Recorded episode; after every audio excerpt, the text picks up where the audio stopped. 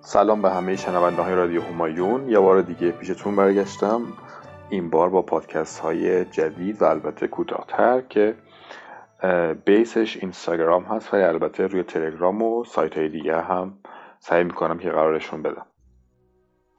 موضوع پادکست خب عمدتا مهاجرت هست بیشتر به آلمان و البته کشورهای آلمانی زبان هم بهشون اشاره خواهد شد. موضوع این برنامه مهاجرت و کرونا هست این سری. با مهمون برنامهمون آشنا بشیم تا بعد بتونیم بریم سراغ سوالا. سلام به شنوندگان عزیز رادیو همایون. من حسین هستم مهندس شبکه های کامپیوتری از شهر هایلبرون ایالت بادن ووتنبرگ خیلی خوشحالم که منو به این برنامه دعوت کردید در خدمتتون هستم.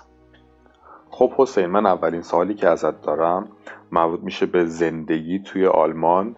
در این دورانی که کرونا بوده توی ایران همونطور که حتما می‌دونی خب تو زندگی ها خیلی مشکل ایجاد شده خیلی جاها بستن مردم مجبورن تو خونه بمونن. مدرسات بسته شده دانشگاه ها کلاساشون آنلاین شده. خب می‌خواستم بدونم تو آلمان چه شرایطیه؟ چقدر رو زندگی مردم آلمان تاثیر گذاشته؟ خب در خصوص این سوالتون باید بگم که آره کرونا تقریبا داره یک ساله میشه و تقریبا همزمان بود با ورود من به آلمان.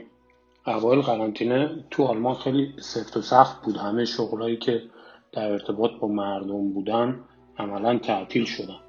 غیر از فروشگاه مواد غذایی و نونوایی ها و چند تا شغل دیگه. و اکثر شرکت ها نیروهاشون رو مافیز کرد.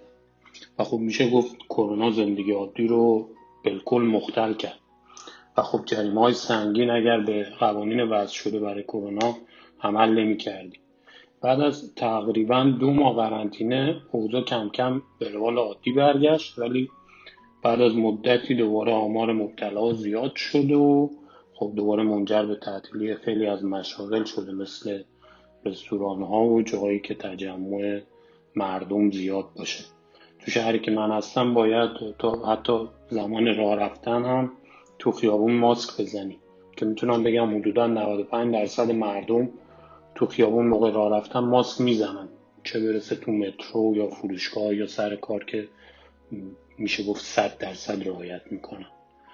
تو همین تاریخی که ما داریم با هم دیگه صحبت می‌کنیم مصاحبه می‌کنیم حدودا فکر کنم 14800 نفر به علت کرونا تو آلمان جون خودشون را دست دادن. و خب آمار کمی نیست ولی فکر کنم نسبت به ایران می‌تونه آمار خیلی کمتری باشه. من در خدمتتون هستم. و سوال دومم مربوط به کار میشه. توی آلمان با توجه به این وضعی که پیش چقدر بیکاری هست و چقدر حقوقا و زندگی مادی مردم به مشکل خورده. خب تاثیرش روی کار برای من هم باید بگم که کرونا باعث شد تمامی مصاحبه های کاری من آنلاین باشه و خب چه بسا اگه حضوری بود خیلی راحتتر و شاید زودتر به نتیجه می‌رسید. الان هم همچنان خیلی از همکارا هوم آفیس هستن و خب خانم مرکل که ادعا می‌کنه شاید چندین سال طول بکشه تا شرایط اقتصادی آلمان به روال عادی برگرده و خب حتما هم همینطوره. این موضوع فقط مختص به آلمان نیست و تمامی کشورهای درگیر با این موضوع از لحاظ اقتصادی به مشکل خوردن. نمی‌خوام خیلی وقت شنوندگان رو بگیرم فقط با یک مثال صحبت, رو تموم کنم. تو شرکتی که من کار می‌کنم بر اساس متراژ اتاقا افراد یا مافیس میشن یا میان سر کار.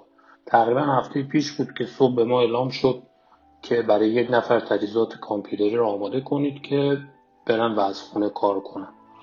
بعد از پرسجو متوجه شدم که این همکارمون بچهش تو مدرسه بوده که تو کلاسشون دو نفر تست کروناشون مثبت شد. علاوه بر اینکه کل مدرسه رو تعطیل کردن به تمامی والدین هم پیغام دادن که اگه سر کار میرین باید هوم آفیس بشین و خوب اینو مقایسه کنیم با شرایط مشابه تو ایران. به امید اینکه سریعتر این شرایط تموم بشه و بارزوی سلامتی برای همه برای همه از شما و شنوندگان عزیز خدافزی می‌کنم. بدرود. در اینجا به پایان این قسمت از برنامه می‌رسیم. حتما منتظر پادکست های بعدی باشیم و تشکر می‌کنیم از حسین که در این برنامه شرکت کرد. و تشکر می‌کنم از شما که به این پادکست گوش دادیم تا درود دیگر بدرود.